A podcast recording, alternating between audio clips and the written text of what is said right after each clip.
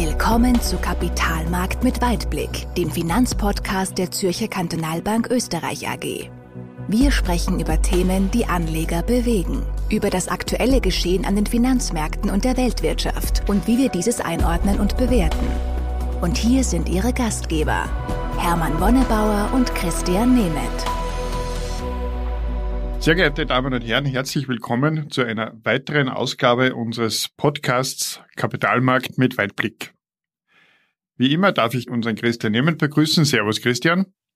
Servus Hermann, schön dich zu hören. Schön dich zu hören ebenfalls. Und Christian, du wirst uns ja heute auch wieder einen Einblick über die Kapitalmärkte geben, was unsere Meinung ist, wie sie sich weiterentwickeln werden. Zuvor aber möchte ich mich bedanken für die Gratulation, die du mir beim letzten Podcast äh, übermittelt hast, und zwar die Gratulation zu zehn Jahre äh, Zürcher Kantonalbank Österreich. Heute darf ich dir und deinem Team gratulieren. Oh, danke schön. Und zwar, äh, wir haben einen super Platz erreicht in dem äh, sogenannten Performance-Projekt. Und jetzt möchte ich mal Christian fragen, was ist dieses Performance-Projekt eigentlich und warum haben wir so gut abgeschnitten dort? Ja, erstens einmal danke Hermann für die, für die Gratulation und Glückwünsche. Es ist immer schön, wenn man gut abschneidet. Du hast es erwähnt, wir äh, sind da aktuell bei dem Performance-Projekt bei den Fuchsbriefen äh, ganz gut platziert. Wir haben den dritten Platz erreicht von mehr als 70 Teilnehmern.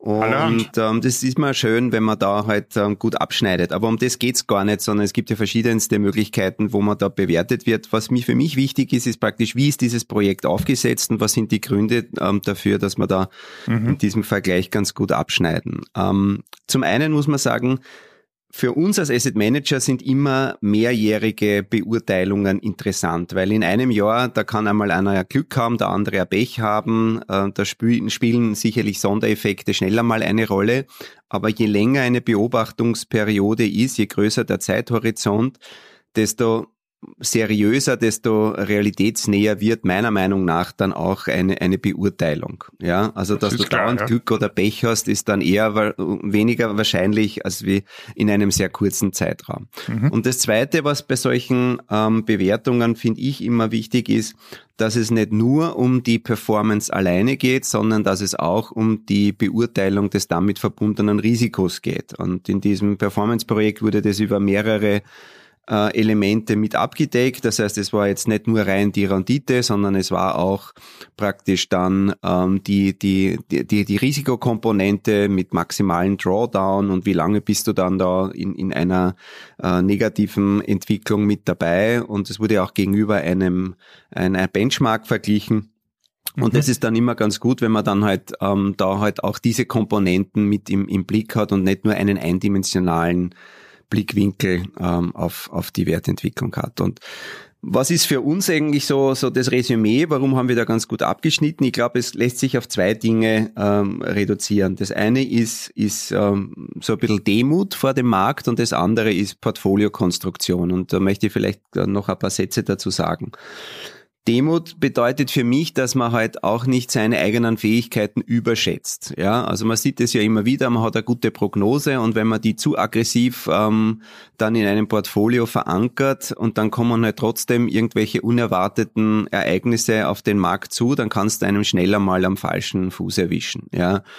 Du weißt es, wir haben in den letzten Wochen immer wieder mal über, über Sektorrotationen gesprochen, also dass praktisch schon mal plötzlich Value-Aktien stärker im Fokus sind und dann wieder Wachstumsaktien. Und es ist nicht so leicht, dann da im kurzfristigen Bereich dann da immer richtig zu erkennen. Da wird es auch immer wieder mal Schieflagen geben und glaube, deswegen ist es wichtig, da Demut vor dem Markt zu haben. Mhm. Und das Zweite, was damit äh, einhergeht, ist praktisch dann auch, wie baust du ein Portfolio auf? Und da muss man auch ein bisschen in der Historie zurückgehen. Also wenn du vor 5, 10, 15 Jahren ein Portfolio aufgebaut hast, das eine gewisse Renditeerwartung hatte, dann haben die Anleihen ja wesentlich eine, einen höheren äh, Ertragsbeitrag geliefert. Das waren nur Zeiten. Das waren nur Zeiten, ja, ganz genau. Und ähm, im aktuellen Niedrigzinsumfeld ähm, ist es natürlich de facto unmöglich, mit sicheren Anlagen hier da großartig Beiträge zu liefern. Das heißt, insgesamt steigt die Aktiengewichtung ähm, bei allen Kunden sukzessive an. Und das bedeutet, dass man halt dann dem Risikomanagement und der risikoreduzierenden Wirkung, wie mischst du dann gewisse Sub-Asset-Klassen, wie baust du das Portfolio auf, noch mehr Bedeutung beimessen sollte, ja, um dieses Risiko nicht überschießen zu lassen. Und das ist etwas, mit dem wir uns wirklich akribisch beschäftigen. Ähm, wir investieren ja sehr gerne in Investmentfonds, ob aktiv oder passiv. Wir bevorzugen in der Regel eher aktive Fonds und weniger passive, auch wenn wir da ähm, auch immer wieder auch ETFs mit im Portfolio haben.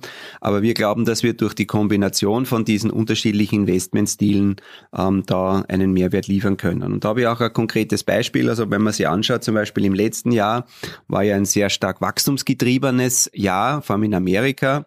Und wir hatten da äh, zwei Investmentfonds von unterschiedlichen Anbietern im Einsatz, von Morgan Stanley und von Edgewood, die beide letztes Jahr ganz weit oben waren in der Peer Group, beide im ersten Quartil, beide sehr, sehr ähm, tolle Spitzenplätze erreicht haben. Und im heurigen Jahr war das natürlich schwieriger für die äh, Vertreter der Wachstumsliga, weil sehr viel über auf den Wirtschaftsaufschwung gesetzt wurde, daher die Zykliker mehr gefragt waren. Und das hat man auch gesehen. Also der Morgan Stanley Fonds, ähm, der liegt aktuell seit Jahresanfang auf dem viertletzten Platz, ist im vierten Quartil, weil halt diese stark ähm, online getriebenen Geschäftsmodelle, sehr viel Small Caps, ähm, sehr starke Tech-Lastigkeit nicht immer gefragt war im heurigen Jahr. Ja, das ist die wir haben den Fonds auch reduziert. Genau, das ist die Branchenrotation. Ja, wir haben den Fonds auch reduziert und haben uns dann auch ganz davon getrennt, obwohl er im letzten Jahr wirklich einer der Top-Top-Performer war und haben aber den Edgewood behalten und ihn sogar praktisch noch ein Stückchen aufgebaut, weil wir ihn als Gegenbalance zu unserer Value-Position haben. Und ähm, obwohl der auch wachstumslastig ist, aber halt weniger in Technologie und auch stärker sein Benchmark im, im Auge behält und mehr auf Large Cap setzt, ist er trotzdem im heurigen Jahr immer noch im ersten Quartil und liegt immer noch unter den Top Ten. Ja, mhm. und ähm, das zeigt, dass also selbst wenn du jetzt praktisch ein, ein, ein eine sehr enge äh, Vergleichsgruppe hast, es dann nochmal trotzdem enorme Unterschiede gibt und deswegen ist es wichtig, da ganz genau in die Details hineinzuschauen wirklich zu analysieren, in was investiert der Fonds, äh, wo hat er seine Stärken, wo hat er seine Schwächen und dann versuchen, das optimal in ein Portfolio einzubauen. Das wird uns nicht immer gelingen, wir können auch nicht über Wasser gehen, aber das ist ein schönes Beispiel, dass uns das sehr gut gelungen ist und gepaart, glaube ich, mit dem, mit diesem äh, Begriff Demut, dass man halt auch nicht ähm, zu viel zutraut, sondern dann auch ähm, wirklich ähm, versucht, eben Risikomanagement zu betreiben und sagt, man hat eine gute Idee, aber man will die nicht das Portfolio dominieren lassen das sind die ähm, meiner Meinung nach wichtigsten Zutaten, dass man langfristig Bestand hat. Und so wie jetzt in diesem Performance-Projekt, das war ja der Aufhänger von, von deiner Frage, sieht man auch, dass sich das langfristig auszahlt und uns ähm, einen guten Platz beschert hat. Also das sind so für mich die, mhm. die Lehren daraus. Und da kann man sich drüber freuen, aber wir, wir sollen uns auch nicht auf diesen Lorbeeren ausruhen, sondern weiterhin für unsere Kunden hart arbeiten. Dann wird sich das auch weiterhin rentieren. Das ist so mein Resümee. Okay, du vielen Dank. Wie lang war denn dieses Performance-Projekt? Wie lange ist da diese Vergleichs, dieses Vergleichsportfolio gelaufen? Also das sind fünf Jahre. Wir sind jetzt aktuell am Ende dieser Fünfjahresperiode. Es läuft jetzt noch die, die, die nächsten Monate, aber dann ist es aus. Es wird rollierend gemacht, aber es gibt immer wieder so Vergleiche. Du weißt, wir sind bei den österreichischen Dachvorwarts auch immer wieder nominiert. Da gibt's auch unterschiedliche Zeiträume, ein, drei und fünf Jahre. Und bei all diesen Vergleichen, wie gesagt, mir ist es wichtig, eher im langfristigen Bereich oben zu sein, nicht in einem Jahr top und im nächsten Jahr flop. Mhm. Ähm, und vor allem äh, wichtig ist es nicht nur auf die reine Rendite zu schauen, sondern auch auf das damit verbundene Risiko. Ja, und alle Maßstäbe, die halt beides berücksichtigen, sind für mich immer mehr valide, als wenn man nur schaut und sagt, ja, der hat um ein Prozent mehr gemacht, aber hat vielleicht äh, um 20 Prozent auch mehr Risiko gemacht. Ja, und das ja. kann sich dann schnell mal umkehren. Du, ja, vielen Dank, Christian, für die interessanten Ausführungen. Das heißt eben auch, äh, dass man, um langfristig einen guten Erfolg haben äh, zu wollen, muss man auch kurzfristig immer am Ball bleiben, eben zum Beispiel solche Sektorrotationen abzufangen oder darauf zu reagieren. Und jetzt kommen wir zu unserem zweiten großen Punkt. Wie schaut es denn äh, unserer Meinung nach jetzt aus für die nächsten Wochen? Was geben die Märkte her? Was passiert in der Wirtschaft? Was kannst du uns da dazu erzählen? Also konjunkturell ähm, schaut sehr, weiterhin sehr gut aus. Also wir steuern auf den Höhepunkt in diesem Zyklus zu. Wir sehen schon in einigen Regionen eine gewisse nachlassende Dynamik und es gibt nach wie vor sehr große regionale Unterschiede. Also auch hier gibt es eine gewisse Rotation, halt jetzt nicht bei, bei Investmentstilen, sondern was jetzt Wachstumsraten betrifft. Ja. Was weiterhin ein großes Thema ist, wir sehen, dass ähm, ein, ein großer Schnitt im Moment konjunkturell durch die Welt gilt, geht zwischen Emerging Markets und Developed Markets, also zwischen Industrienationen und, und Schwellenländern.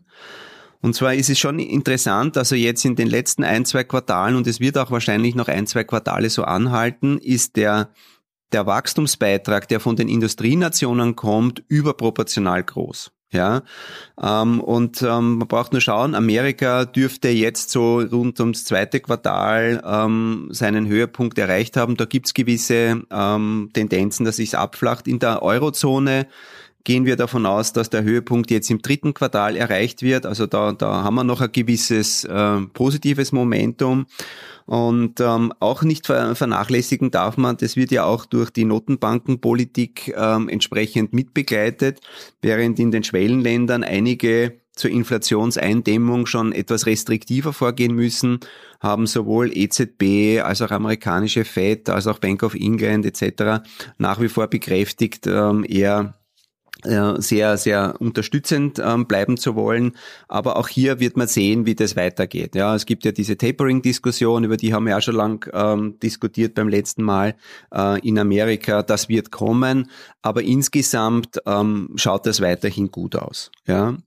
Und ähm, das ist so auch ein bisschen das, was an den Märkten im Moment gespielt wird. Ähm, wenn man sich anschaut, auf der Aktienseite profitieren die, die, die Börsen nach wie vor von der sehr guten Gewinnentwicklung der Unternehmen. Wenn man hier auch ein paar Zahlen mal nennen mag, am wichtigsten ist immer natürlich USA. Da haben jetzt für das zweite Quartal rund zwei Drittel der Unternehmen ihre, ihre ähm, Quartalszahlen vorgelegt. Und da haben wir eine sehr hohe Anzahl an Unternehmen, die sowohl was Gewinne, aber auch was Umsatz die Erwartungen übertroffen hat. Und zwar in beiden Fällen knapp 90 Prozent, 88 Prozent haben hier sowohl bei Gewinn als auch sehr bei hoch. den Umsatzzahlen über den Erwartungen abgeliefert. Mhm. Das ist wirklich sehr hoch, wie du sagst, und ähm, auch im langfristigen Vergleich eine extrem positive Zahl und auch praktisch das dass der Betrag, um wie viel hier besser abgeliefert wurde, ist auch auf einem Rekordwert. Also wir haben ja, glaube ich, bei den Gewinnern die, die, die, den viertbesten Ausweis seit Beginn der Aufzeichnungen. Ja, also das, das Geschäft brummt und das stützt auch ähm, die, die Aktienmärkte. Und deswegen sehen wir, dass wir nach wie vor gute Unterstützung halt hier haben von den Fundamentals. Auf der Anleihenseite ist es interessanterweise ein bisschen anders. Also wir haben jetzt gerade, was den Juli betrifft, wenn man so ein bisschen zurückschaut, ähm, einen deutlichen Renditerückgang gesehen äh, mhm. bei den Staatsanleihen. Sowohl in Amerika, aber damit auch im Sog, auch in der Eurozone. Also das waren um die 30 Basispunkte, also 0,3 Prozent. Und das ist wirklich viel. Ja, und, und da ist ein bisschen so, die Anleihenmärkte, die haben halt ein bisschen mehr die Sorge, ähm, könnte das Beste nicht schon vorbei sein? Ähm, die Corona-Zahlen steigen ja mit dieser Delta-Variante wieder stärker an. Und natürlich auch das Thema Inflation. Und das ist schon noch eines der, der Sorgenfelder, die wir haben. Ja, wir haben immer wieder gesprochen über unseren Inflationsbuckel. Wir erwarten dass wir halt jetzt so einen, einen deutlichen Inflationsanstieg haben, sicherlich getrieben auch durch Basiseffekte, aber nicht nur, und dass sich der dann im, im Laufe des Jahres wieder abbauen sollte. Und was sich schon herausstellt, ist, dass dieser Inflationsbuckel ja schon ein, ein leichter Inflationsberg wird. Wir mussten unsere Inflationsprognose auch nach oben nehmen. Also wir rechnen zum Beispiel für Amerika aktuell mit einer Inflationsrate von über vier Prozent mhm. ja, im heutigen Jahr. Das ist nicht nix. Ja. Und auch im, im nächsten Jahr werden wir knapp unter die drei Prozent wahrscheinlich rutschen. Also das dauert, bis sich dieser Inflationsbergbuckel da jetzt etwas abbaut. Und da gibt's natürlich jetzt auch äh, das Risiko, dass halt nicht nur das temporäre Faktoren sind, sondern dass das schon auch strukturelle Themen sind und dann die Notenbanken vielleicht ähm, schneller als erwartet und in einem größeren Ausmaß reagieren müssten. Ja, und das, das ist ein bisschen so die Gefahr. Was uns zugute kommt und was eigentlich gegen die aktuelle Interpretation vom Anleihenmarkt ähm, spricht, ist, dass sowohl die amerikanische Notenbank im letzten Jahr als auch die EZB im heurigen Jahr ja ihre Strategieüberprüfungen abgeschlossen haben. Ja, und die EZB hat ja das erst vor wenigen Wochen vorgelegt.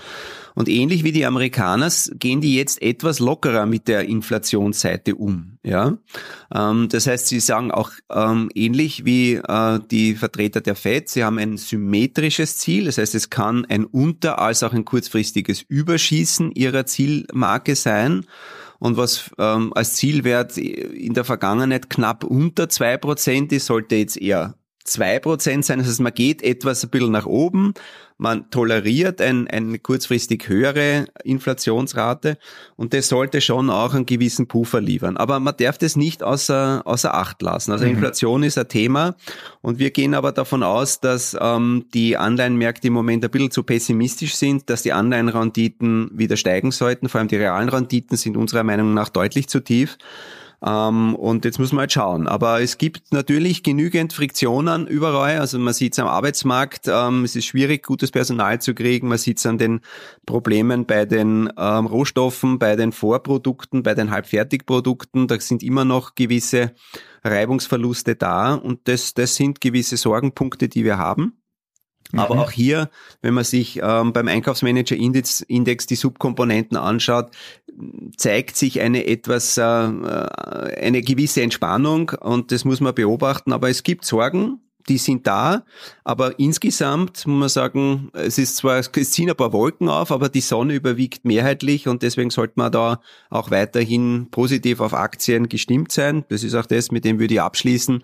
Wir mhm. sind übergewichtet auf der Aktienseite. Wir bevorzugen die Industrienationen, Europa, Amerika und haben eher jetzt ein bisschen ähm, unseren Exposure in, in Asien, Pazifik ähm, eher ein bisschen reduziert und sind da ein bisschen vorsichtiger, aber insgesamt pro Aktien eingestellt. Gut. Vielen Dank, Christian. Das klingt ja sehr spannend und auch optimistisch wieder für die nächsten Wochen. Äh, ich hoffe, für Sie, liebe Zuhörerinnen und Zuhörer, war wieder sehr viel Spannendes dabei und Sie können sich ein gutes Bild machen. Äh, vielen Dank, Christian, an dich. Und äh, ich freue mich auf unseren nächsten Podcast, wo wir dann auch schauen, was die, was die, die Zeit danach auch hergeben wird. Und wir werden Sie auch weiterhin informieren. Wenn es Ihnen gefallen hat, bitte empfehlen Sie uns weiter und äh, wir sind immer auch gerne für Ihre Rückmeldungen ähm, sehr froh. Also schreiben Sie uns oder rufen Sie uns an. Vielen Dank, Christian. Servus, bis zum nächsten Mal. Servus, Hermann. Kapitalmarkt mit Weitblick. Wenn Ihnen diese Episode gefallen hat, dann abonnieren Sie unseren Podcast auf iTunes oder Spotify. Oder besuchen Sie uns auf unserer Website www.zkb-oe.at. Wir freuen uns, wenn Sie auch nächstes Mal wieder dabei sind. Vielen Dank fürs Zuhören. Die Inhalte sind allgemeiner Natur und stellen keine Anlageberatung, sonstige Empfehlung oder Anregungen zu Anlagestrategien in Bezug auf ein oder mehrere Finanzinstrumente oder Emittenten von Finanzinstrumenten dar. Bitte beachten Sie die rechtlichen Hinweise auf www.zkb-oe.at.